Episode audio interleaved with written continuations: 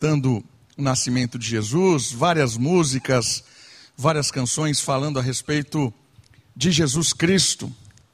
E hoje à noite eu gostaria de responder a essa pergunta: Quem é Jesus? Talvez você já fez essa pergunta. Talvez você já ouviu a respeito desta pergunta. Eu lembro que quando eu era adolescente, ah, meus pais assinavam a Super Interessante. Nem sei se existe isso ainda, assinatura de revista, né? A era digital tem tomado isso. E todo mês Super Interessante tratava de assuntos aparentemente super interessantes. E em dezembro, todo ano, tinha uma reportagem especial dessa, dessa revista falando a respeito de Jesus. Sempre uma abordagem diferente, mas tentando desmistificar, tirar essa questão da religião, né? o que, que a religião diz de Jesus. Vamos encontrar o verdadeiro Jesus, o Jesus histórico. E aí tiravam os mitos, as mitologias, essa, essas coisas aí ruins que, que a religião fala de Jesus. Vamos descobrir de Jesus. Então, todo dezembro tinha uma matéria especial na Super Interessante a respeito de Jesus. Se você sair na rua e perguntar quem é Jesus, com certeza todo mundo vai ter uma resposta para você. Jesus talvez seja a personalidade mais conhecida, mais explicada, mais é, difundida essa ideia dessa personalidade em todo mundo. Talvez seja. Mas hoje eu gostaria de olhar um texto bíblico e perceber dessas imagens, talvez aí, quem é Jesus de fato. E eu gostaria de olhar uma perspectiva de alguém que teve um encontro posterior com Jesus. Não foi um dos do, do, do, daqueles que caminharam com Jesus durante a sua, a sua peregrinação em vida, o seu ministério, sua morte ressurreição. Não, não foi ele. Tanto é que vários duvidaram do seu apostolado porque não conviveu com Jesus. Mas o encontro deste que hoje vai responder essa pergunta para nós, quem é Jesus, foi um encontro muito interessante. Porque esse personagem que vai responder para nós quem é Jesus, ele estava com sangue nos olhos. Talvez era o vilão da história. Era alguém que matava aqueles que seguiam esse tal de Jesus. E num determinado momento, numa caravana que ele montou, para uma cidade, ele estava em busca de aprisionar e matar pessoas que seguiam Jesus. Ele estava com sangue nos olhos. E nessa caminhada, durante essa estrada, durante essa peregrinação, ele tem um encontro com Cristo. E Jesus fala para ele: Quem é que você pensa que eu sou?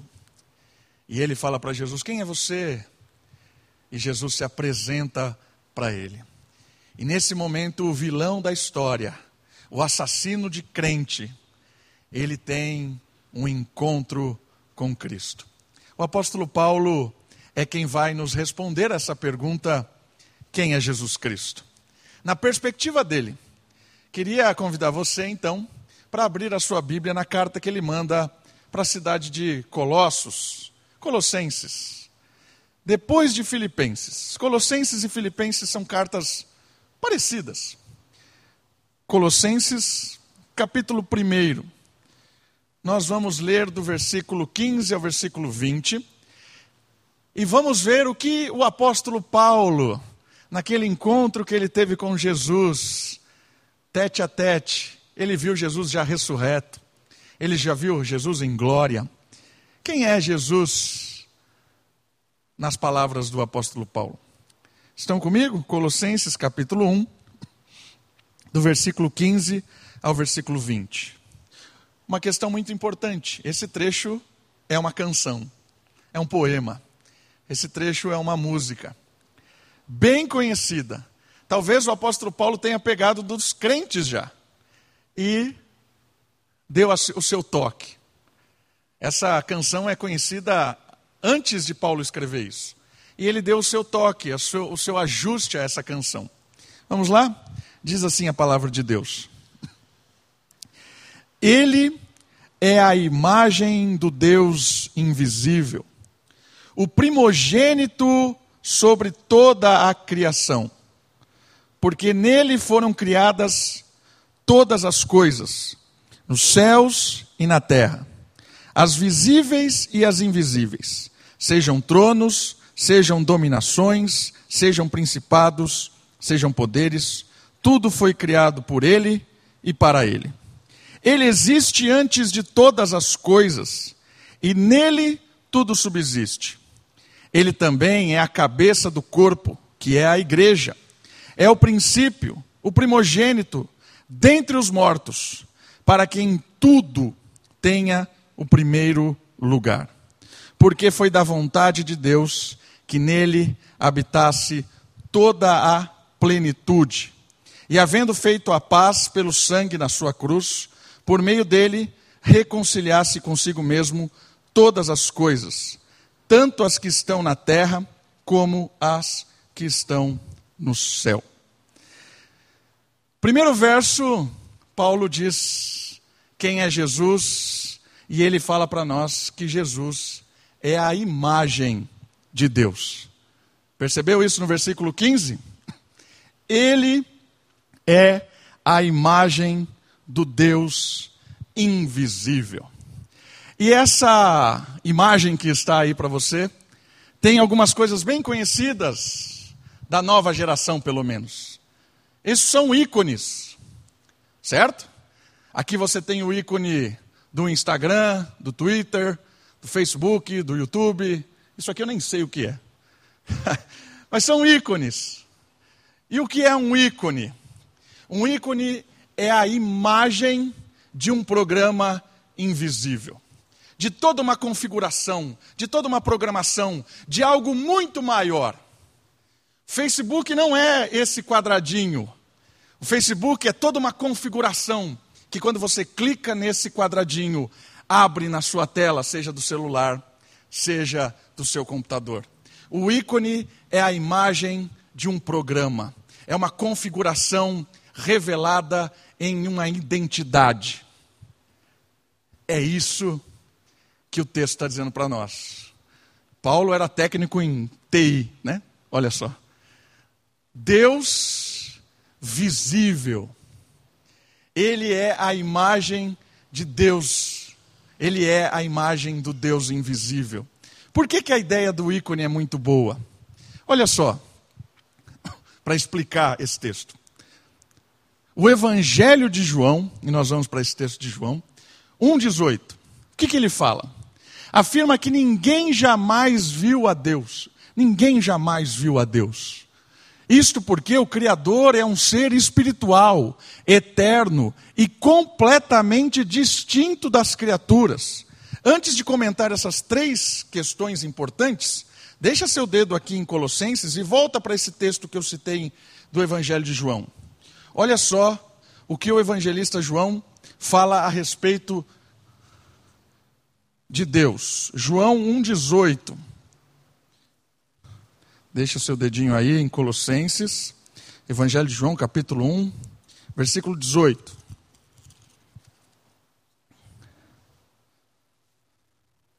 Olha só. Evangelho de João 1,18. Ninguém Percebeu? Ninguém jamais viu a Deus. E olha agora. O Deus unigênito, ou o Filho de Deus, que está ao lado do Pai, foi quem o revelou. Algumas questões importantes. Deus é Espírito, infinito, imenso, absoluto, invisível. Não dá para ver Deus. Deus é um ser que não é criado, não é criatura. Deus é completamente diferente de qualquer coisa, pessoa que a gente possa ver, tocar, porque Deus não é uma criatura. Deus é um ser absoluto, eterno não teve um começo, não tem um fim, não tem tempo em Deus. Deus não muda, porque não tem tempo. Davi, de 10 anos atrás, não é o mesmo de hoje. O Davi da hora do almoço não é o mesmo de hoje, de agora. Por quê? Porque o tempo faz com que a gente mude. Deus não muda, porque Ele é um ser atemporal. Percebe como Ele é to totalmente distinto da gente? Deus é um ser completamente outro. Por isso que não dá para ver a Deus. É impossível, não dá para averiguar Deus. É aqui que entra o Filho. Porque o Evangelho de João diz que o Filho é Deus. E o Deus Filho revela a nós quem é Deus. Percebe uma coisa? Se não houvesse essa intenção, essa escolha de Deus Filho, de aparecer para nós, nós nunca conheceríamos Deus, nós nunca saberíamos quem é Deus, nós nunca entenderíamos a dinâmica da criação e criatura. Por isso, Jesus é Deus humanizado. É Deus Espírito infinito, eterno, vindo para o corpo. Ali em Maria, Maria gerou os cromossomos necessários para gerar o ser humano, e o Espírito completou esses cromossomos, gerando um ser santo. Maria gera um ser que é divino e humano. Jesus é totalmente Deus, porque ele é a encarnação do Filho, ele é a encarnação do Verbo, e ele é totalmente humano, porque ele foi gerado humanamente no ventre de Maria. Essa humanização de Deus permite que a gente consiga se relacionar e conhecer Deus. Percebe? Se Deus não se humaniza, não dá para conhecer Deus. Ah, então, antes de Jesus, a gente não, não conhecia Deus? Sempre quando Deus se humaniza, sim. Como é que Deus se humaniza antes de Jesus? De forma diferente. Entenda humanizar agora, pegando atributos criados dentro desse mundo humano. Deus se revelou no fogo da sarça lá, ardente, falou com Moisés, Deus se humanizou, pegou um atributo aqui humano, que é o fogo da criatura, da criação, e ali no fogo ele se revela. Ele se revela na brisa, na nuvem, no anjo que aparece na fornalha, que aparece antes da guerra, lá para Josué. Ali apareceram teofanias. O que é uma teofania? É uma manifestação da divindade. Ele assume uma forma humana para poder falar, ele assume algo da criação para poder criar um link, para criar um contato. Mas aqui, Paulo está dizendo algo muito especial para nós. O Filho se fez humano, junto com o apóstolo João. E mais do que isso, o Filho é a imagem, é o ícone da divindade. Eu não vejo os códigos do Facebook, não vejo os códigos do Instagram, de nenhum programa, não consigo ver. Mas o ícone eu vejo, o ícone me revela quem é a programação. Jesus, o homem divino, me revela quem é o Deus infinito. Percebe? Deus Filho se manifesta na divindade e está além da divindade. Está além da divindade, não, está além do corpo humano. A divindade do Filho no corpo e além do corpo. Isso é muito para nós, é muito mesmo, irmãos. Mas eu queria que você percebesse uma, uma questão fundamental aqui de quem é Jesus. Jesus é a imagem de Deus. Jesus é Deus humanizado. Jesus é Deus homem. Jesus é Deus. Ok? Jesus é Deus. E por que isso é importante? No entanto, o filho decidiu se apresentar a nós. É importante porque a partir dessa manifestação diferente de todas as outras, né, porque ali há a encarnação, antes Deus apenas tomava uma forma de algo humano, mas aqui Deus se encarnou de verdade. Deus se fez humano de verdade. Aqui Deus apresenta atributos de quem Ele é.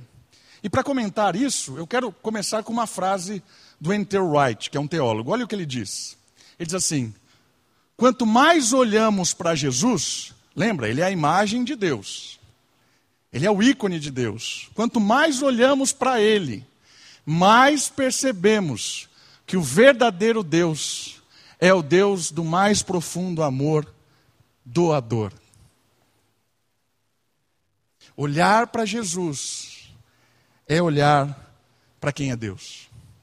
Olhar para Jesus é conhecer Deus. Olhar para Jesus é aprender quem é o Criador. E aqui é muito legal. Porque o que é que define um ser humano? Jesus é plenamente humano. O que é que define o Davi? O que é que define você? Quando alguém pergunta para você, quem é você? O que é que define você? Você já parou para pensar isso? Quando alguém pergunta para mim, quem é o Davi? Eu não respondo, ah, o Davi é um amontoado de células, de órgãos e um sangue que pulsa, o Davi. Não, não falo isso. Davi é esposo da Kate, Davi é pai da Sofia. Davi é pastor presbiteriano. Davi é teólogo.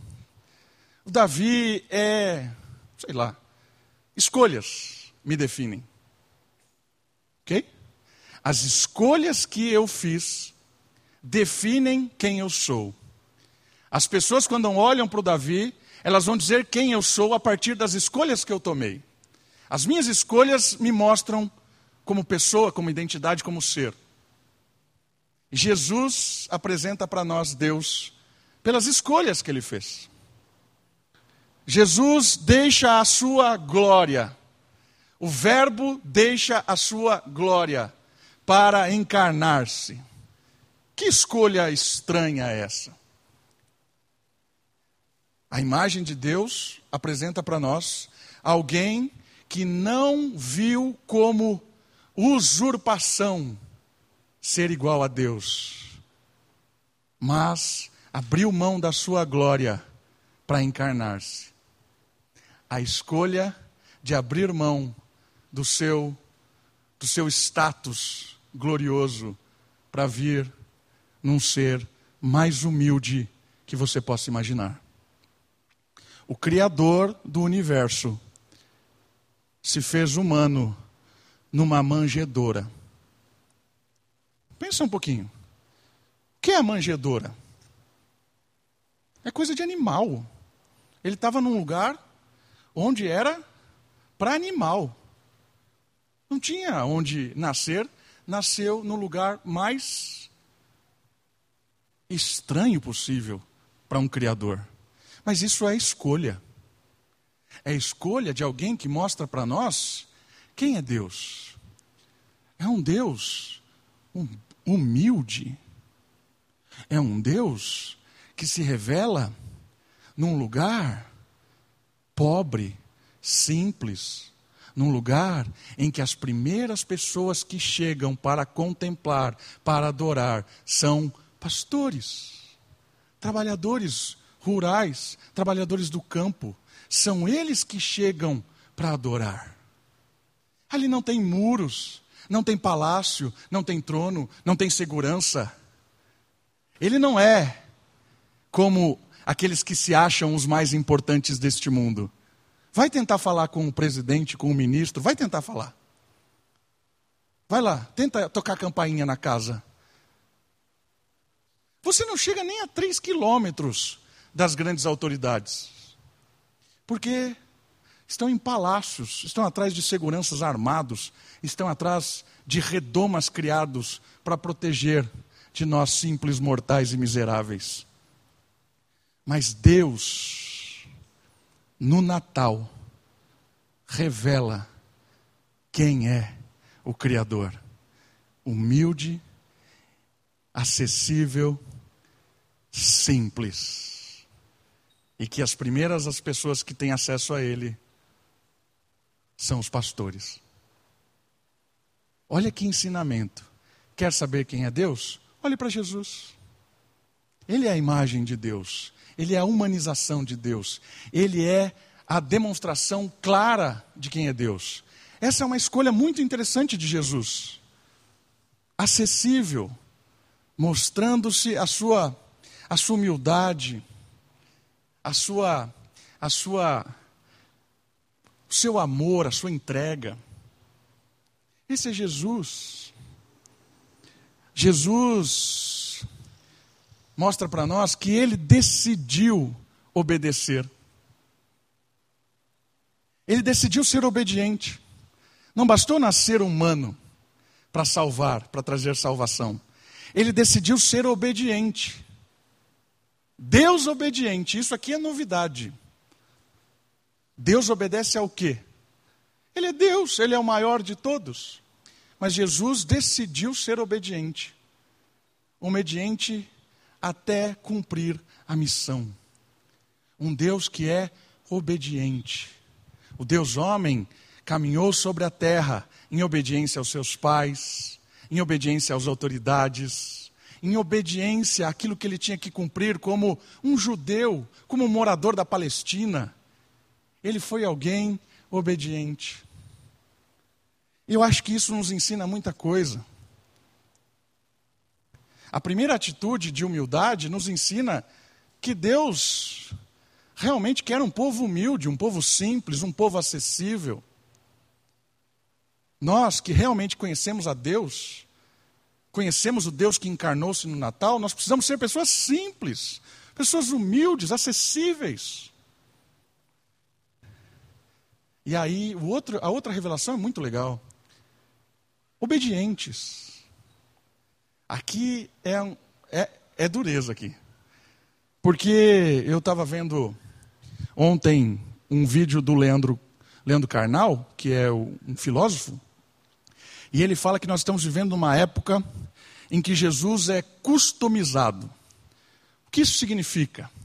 Jesus ele é feito conforme a pessoa quer. Ela customiza. É tipo uma camiseta que você compra, recorta do jeito que quer, coloca os, os desenhinhos, põe a florzinha. Por quê? Porque a camiseta é sua. Você comprou, você pagou, agora você customiza a camiseta do jeito que você quer. Para quê? Porque a camiseta é útil para você. E aí o Leandro Carnal, um um filósofo ateu, estudioso das religiões, ele fala o seguinte: o Jesus que eu vejo hoje nas igrejas é um Jesus customizado. Por quê? Porque é o Jesus meu. É o meu Jesus. É o que me entende é o Jesus que sabe, ele sabe dos, meu, dos meus problemas, ele sabe que eu estou tudo errado, mas ele, ele compreende. É o Jesus que cuida de mim, é o Jesus que eu, eu adoro ele do meu jeito. Ele sabe que, ah, eu vou quando dá, eu faço quando dá, eu obedeço como dá, mas Jesus me entende. Ele me ama, ele é apaixonado por mim, ele é louco por mim, ele, ele fica babando por mim, com você é bonito. Ai, que Jesus maravilhoso. Percebeu quem é o Jesus da nossa era? É o Jesus servo, é o Jesus customizado. Eu digo quem é Jesus. Ele está aqui para me servir, para fazer os meus gostos e atender às minhas vontades. É esse o Jesus contemporâneo. Visto que, se eu faço parte de uma comunidade dita de Jesus, e esse Jesus está me incomodando, está dizendo coisas que eu não gosto, eu vou embora dessa comunidade e vou para outra. Se eu estou ouvindo um cara que está falando algumas coisas que esse Jesus está dizendo que não, não, não, me agradam muito, eu vou procurar o Jesus que me agrada. Mas olha o que Deus visível nos ensina. Ele foi obediente. Obediente até a morte. E a obediência de Jesus teve um alto custo.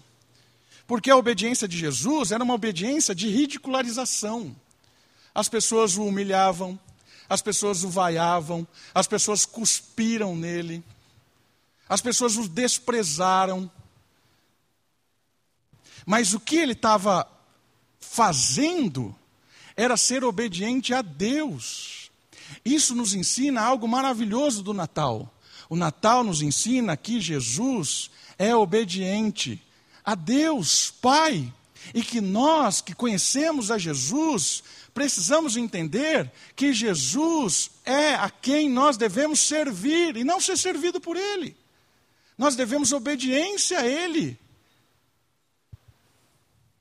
Jesus se revela a nós como alguém que estava pronto para cumprir a missão que o Pai delegou a ele. Essa é a diferença daquele que conheceu a Jesus bíblico. Porque o Jesus bíblico não me serve. O Jesus bíblico é servido por mim. É uma grande diferença.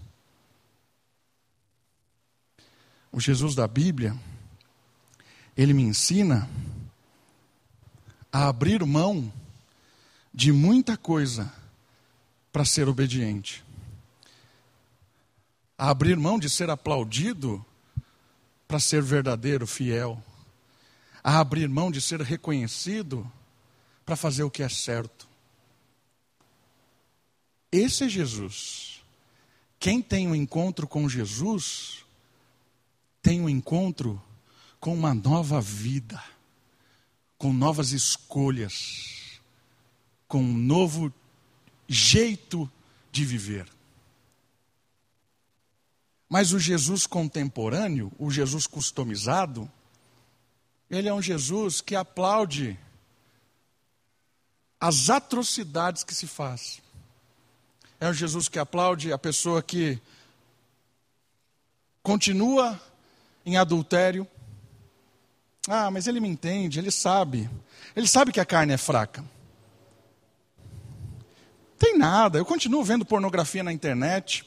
Minha mulher não sabe, minha namorada não sabe. Continuo vendo pornografia, não tem nada de errado. Jesus sabe que a carne é fraca. Continuo tendo relação com a minha namorada, como se isso fosse a coisa mais normal do mundo. Ah, todo mundo faz não tenho aliança mesmo, mas eu continuo tendo uma relação íntima com a minha namorada. Continuo. Jesus me entende. Ele é bonzinho. Ele perdoa. Eu continuo com o meu negócio sendo uma falcatrua tremenda pago os meus funcionários tudo errado, não pago imposto nenhum, faço um monte de gambiarra no meu trabalho, mas Jesus me abençoa. No final do mês, olha que bom, olha aqui, é bênção de Deus, tudo isso aqui, mas eu continuo fazendo tudo errado. Trato as pessoas tudo errado. Queridos, esse não é Jesus. Esse é você mesmo, sou eu mesmo. Sou eu dizendo que sou Jesus. Mas o Jesus da Bíblia nos ensina a abrir mão, a amar, a se entregar, a obedecer. O Natal nos revela pessoas que encontraram um motivo maior para viver do que elas mesmas.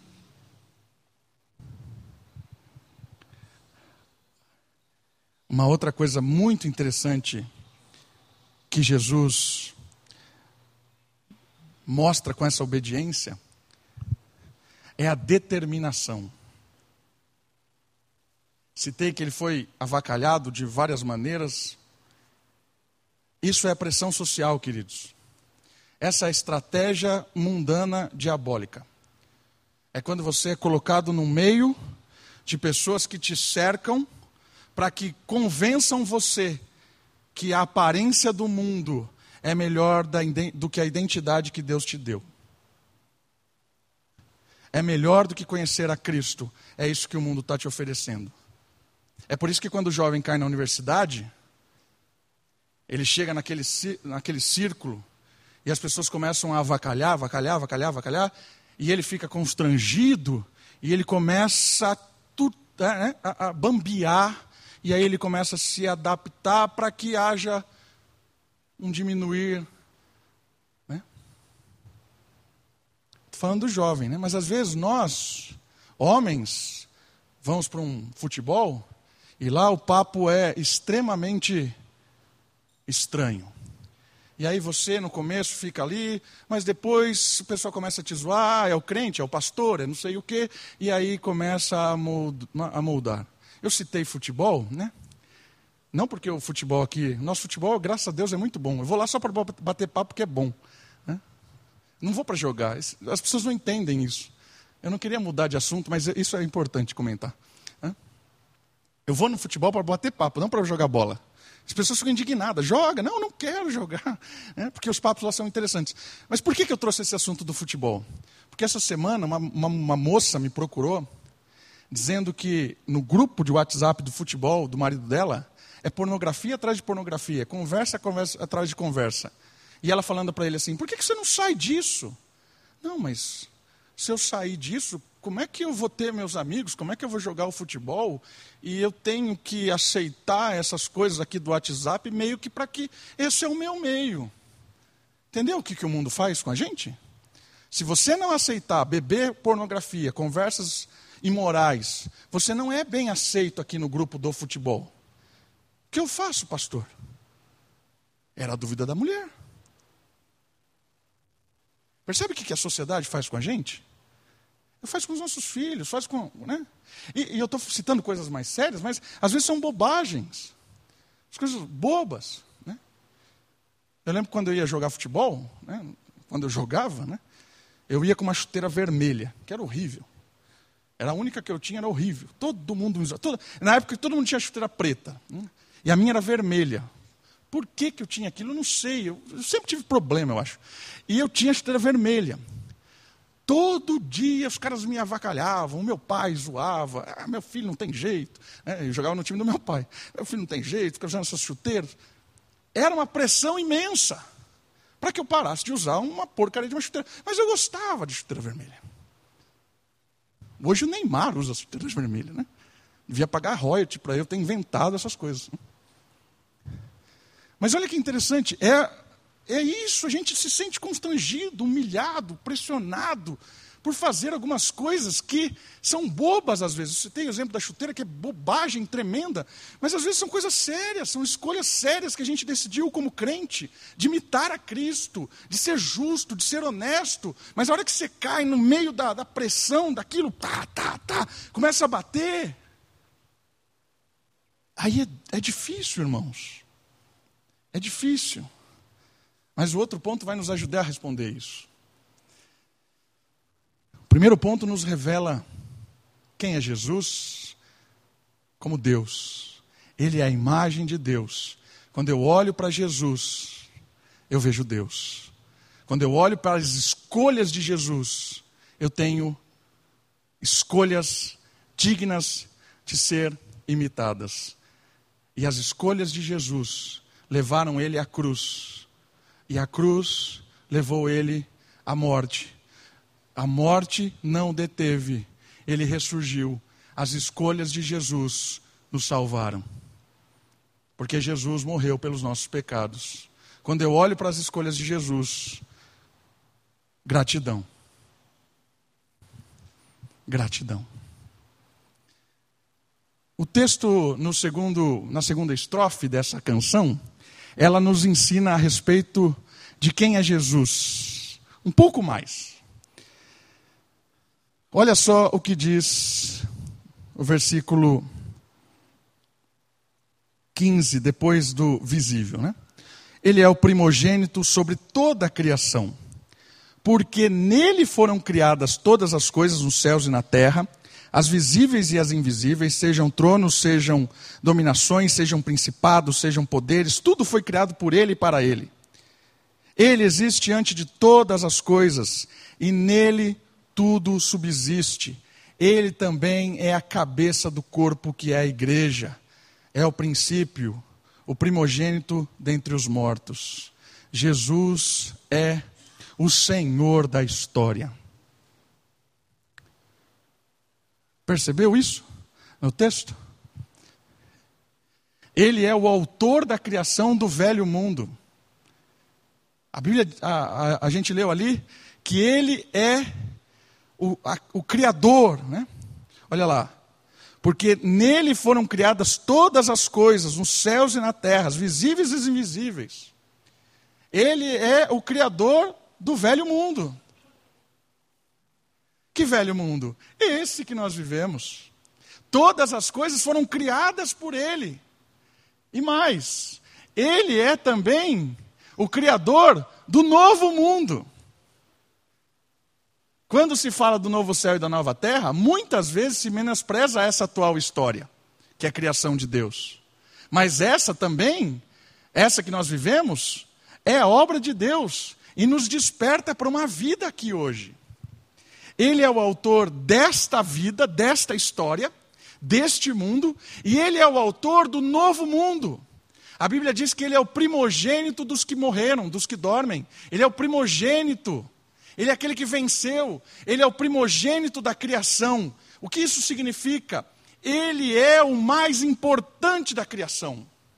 Ele é o centro da criação. Ele é o Senhor da criação. Este mundo foi criado por ele, o novo mundo será criado por ele. Esse mundo foi afetado pelo pecado, queridos. Esse mundo que nós vivemos ele foi afetado pela desobediência. Ele foi afetado pelas pelas escolhas erradas de quem deveria governar, administrar, cuidar, que são os seres humanos. Por isso que esse velho mundo, ele está transitoriamente caindo, se despedaçando, se desorganizando.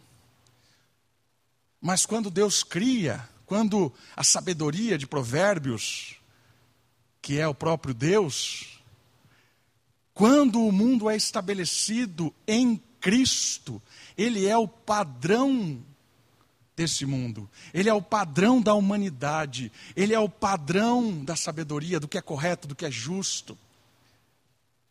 E aí o ser humano abre mão do padrão e começa a estragar o primeiro mundo. O mundo que nós vivemos é um mundo estragado pela desobediência, estragado pelo cuidado errado, estragado pelo pecado. Todos os seres humanos que deveriam cuidar disso aqui, cuidam da maneira errada. Mas ao mesmo tempo, Ele é o Senhor do novo mundo. E a partir dessa, desse entendimento de que Jesus é o Senhor do primeiro mundo e do último mundo, nós percebemos que em Cristo, hoje, nós podemos já realinhar este mundo na expectativa do novo. Em Jesus, nós podemos viver uma vida bela, boa, prazerosa, satisfeita neste velho mundo, ainda que as, pressão, as pressões venham fortemente contra. Em Cristo nós temos um poder dado pelo Espírito que vem de Cristo para poder realinhar este mundo. Olha que maravilha essa ideia de realinhar este mundo em Cristo. Ele é o Senhor da história. Ele tem a primazia, ele é o mais importante. Por quê? Porque ele criou todas as coisas e ele recria todas as coisas com a obra dele. Tudo aqui é para Cristo, é por causa de Cristo. E é importante entender isso, porque se a gente não entende que Ele é o Senhor da história, a gente fica à deriva. A deriva do quê? A deriva de um Senhor da história. Se eu não perceber que Cristo é o Senhor da história, alguém vai assumir o senhorio da história no seu coração e no meu coração. E isso acontece na história da humanidade. Os gregos diziam que o universo era o senhor da história. O universo, foi, é, o, o, o, universo existe, foi eterno. Esse é o pensamento de Aristóteles, que é um dos, dos grandes pensadores gregos. Aristóteles dizia que o universo é eterno e que ele é finito, organizado e hierárquico. O que isso quer dizer? Quer dizer que o universo está todo encaixado, tudo encaixadinho. Ele é finito. Ele, ele, não, ele não aumenta, não diminui, ele é finito. É como se fosse um televisor, universo televisor, com cada pecinha dentro do seu, do seu televisor completo. E ele é hierárquico. Por quê? Porque existem pessoas mais inteligentes, pessoas mais burrinhas. As mais inteligentes devem mandar nas mais burrinhas. Isso é Aristóteles falando, não sou eu. Ele dizia isso. Tanto é que Aristóteles defendia a escravidão. Ele dizia que o escravo, nada mais justo ele ser escravo, porque se ele não sabe pensar, ele tem que pelo menos fazer alguma coisa que presta. E aí era escravo de quem pensava. Esse era o mundo aristotélico. Quem é o senhor do mundo aristotélico? O universo. E aí, olha só que interessante. As pessoas olhavam para o universo e entendiam isso. É realmente, é assim mesmo. É isso aí. É, o universo tem que encaixar, tem que funcionar direitinho. Eu, eu preciso ser escravo, outro precisa ser obedecer, eu obedeço tal. Esse é o mundo. O universo se tornou, se tornou o Senhor. Quando é que o pensamento aristotélico caiu? Em Copérnico. Quem é Copérnico? É o cara que disse que o universo não gira, a, a, a, o universo não gira em torno da Terra. Copérnico disse que o universo gira em torno do Sol, que a Terra não é plana, que a Terra é redonda. E não sei quem, como tem pessoa que acredita que a Terra é plana ainda, mas a Terra é redonda e ela gira em torno do Sol. A partir desse pensamento de Copérnico, houve uma evolução no pensamento, e sabe o que aconteceu? O universo deixou de ser senhor. Sabe quem passou a ser senhor no iluminismo? O homem. O iluminismo e o renascimento é a razão que manda. Se não é finito, não tem ordem, não tem caos, não tem organização, o universo é infinito, o universo, a Terra não é o centro do universo. Se isso aqui tudo é um caos, o ser humano é protagonista da história. E é o pensamento que hoje rege. Quem é o Senhor da história? O ser humano. Eu. Eu decido, eu mando, eu desmando, eu digo o que é certo, o que é errado. Eu sou o Senhor da história. Pensamento moderno. Derrubou o pensamento de Aristóteles. E nós estamos chegando agora no pensamento pós-moderno, que percebeu que o homem não é senhor de nada. E sabe o que o pós-moderno está dizendo? que não existe Senhor nenhum. E aí se engana. Por quê? Porque fica desesperador. A tentativa de negar, negar qualquer senhorio. É isso que a pós-modernidade está fazendo. Querendo negar qualquer tipo de senhorio. E aí se dissolve tudo, perde o sentido, fica líquido. Por quê? Porque não tem nada sólido para pisar. Quem é o Senhor? Não tem Senhor. Ah, não tem Senhor? Então não tem sentido? Não, não tem sentido. Tudo é um acaso? Tudo é um acaso. Tudo. E aí você vive por quê? Não sei porque eu vivo. O que é certo? Não, não sei o que é certo. Para onde você vai? Não sei, eu não sei. Sabe o que, qual é o nome chique disso? Nihilismo. Nihilismo é a vida totalmente sem nenhum tipo de significado, sem nenhum tipo de sentido. Isso é o Senhor, a ideia de nada para nada. É por isso que tantos jovens acabam tirando as suas vidas, principalmente em países como o Japão, orientais, onde o nihilismo é muito forte. Não tem nenhum tipo de, de coisas sólidas. É tudo líquido, sem sentido nenhum. Para que viver? Percebeu como esse assunto é sério? Jesus é o Senhor da história. Paulo está dizendo para nós que Jesus, ele é o Criador e ele é o restaurador. Ele é quem criou, o ser humano se desviou e ele propôs uma nova humanidade. Entrando para o último ponto para encerrarmos. Jesus, ele é um modelo da nova humanidade. E o que isso significa? Ah, apagou. Deve estar com mau contato ali. O que significa que Jesus é a nova humanidade? Significa que eu e você temos para onde olhar. Não é para o universo. Eu não fico contemplando o universo para saber qual é o meu lugar. Não é para o homem, para a humanidade. Não, não é para o homem. Não é o homem que vai dizer para mim o que é certo, o que é errado. Não perde todo sentido. Né? Não, é, é Jesus. Jesus é o novo modelo de humanidade. É isso que Paulo ensina no final desse versículo. Ele diz assim: Porque foi da vontade de Deus que nele habitasse toda a plenitude, e havendo a paz, olha que legal, a paz pelo sangue da sua cruz, por meio dele, reconciliasse consigo todas as coisas, tanto as que estão na terra como as que estão no céu. O que isso quer dizer? Ele trouxe paz, reconciliação. Olhar para Cristo é pegar um, tudo desalinhado e alinhar novamente. Isso é paz. Paz aqui não é contrário de guerra, paz aqui é contrário de caos. Jesus vem para o mundo destruído com a má administração humana, e olhar para Jesus é ajustar. Olhar para Jesus é trazer paz, é trazer equilíbrio, é trazer uma nova maneira de aproveitar esta vida destruída pelo pensamento sem Deus.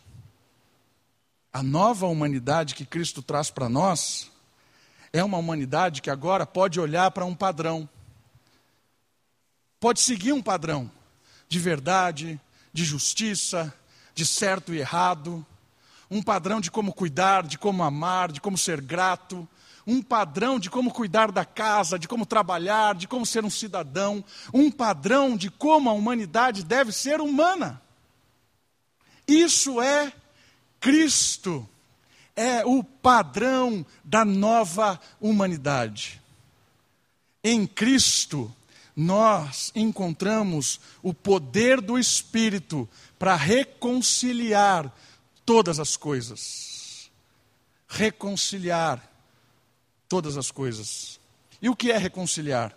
Reconciliar é de inimigo a amigo. Aquilo que eu estava de costa, agora eu estou de frente. E o que é todas as coisas? Criação. Eu cuido da criação, dos animais, da terra. Sou um bom cidadão cuidando do ambiente urbano, reconciliado. Eu não fico tratando as coisas de qualquer jeito, porque eu reconciliei em Cristo. Em Cristo eu sou uma pessoa nova. Por quê? Porque a humanidade olha para mim e consegue perceber o que é ser humano. A humanidade olha para você, para a igreja, e percebe o que é ser humano, o que é ser cristão, o que é ser realmente pessoas que aproveitam da vida bem vivida. Jesus é o padrão de humanidade. Eu queria hoje que você saísse daqui no nosso tema natalino, percebendo que o Natal nos apresenta Jesus. E Jesus é a imagem do Deus invisível. Jesus é o Senhor da história. E Jesus é o padrão da nova humanidade. Se eu e você percebemos de verdade isso, tivermos um encontro verdadeiro com Jesus, a nossa vida, os nossos relacionamentos serão instrumentos de Deus para trazer paz, justiça, amor.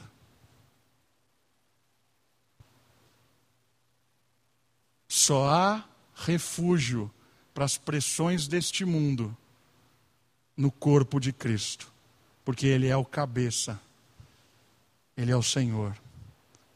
Por isso, para encerrar, o convite a todos nós que vivemos neste mundo arredio do verdadeiro Jesus é andarmos juntos, como corpo. Ele é o cabeça da igreja. Sem a igreja, não dá para viver neste mundo, queridos. Sem a igreja, não dá para enfrentar bordoada todos os dias. Sem a igreja, não dá para saber como lidar com as artimanhas do inimigo. Sem a igreja, nós vamos ser humilhados e vamos ceder. E aí a importância do corpo. E nós somos o corpo. Por isso é importante que nós todos, entendendo quem é Jesus, nós caminhamos juntos, suportando uns aos outros, amando uns aos outros, aconselhando uns aos outros, conversando, direcionando, orando, chorando junto, animando. Quando alguém perguntar para você, está tudo bem? E não tiver, diga. Quando você perguntar para uma pessoa, está tudo bem? Ouça. Isso é igreja. Sem isso, a gente não consegue ser corpo.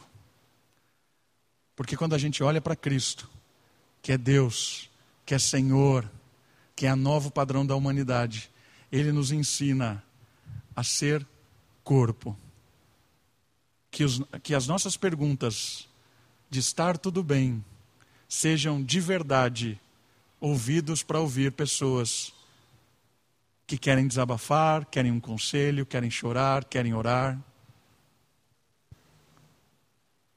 Que essas perguntas, às vezes, nos motivem a abrir os nossos corações para pedir ajuda quando não tiver mais força ou quando o negócio começar a apertar nesse mundo que bate tanto naqueles que tiveram um encontro com Jesus. Vamos orar? Pedir a Deus que nos dê força, como igreja, para olhar para Cristo, como a imagem de Deus, como Senhor da história e como novo padrão de humanidade.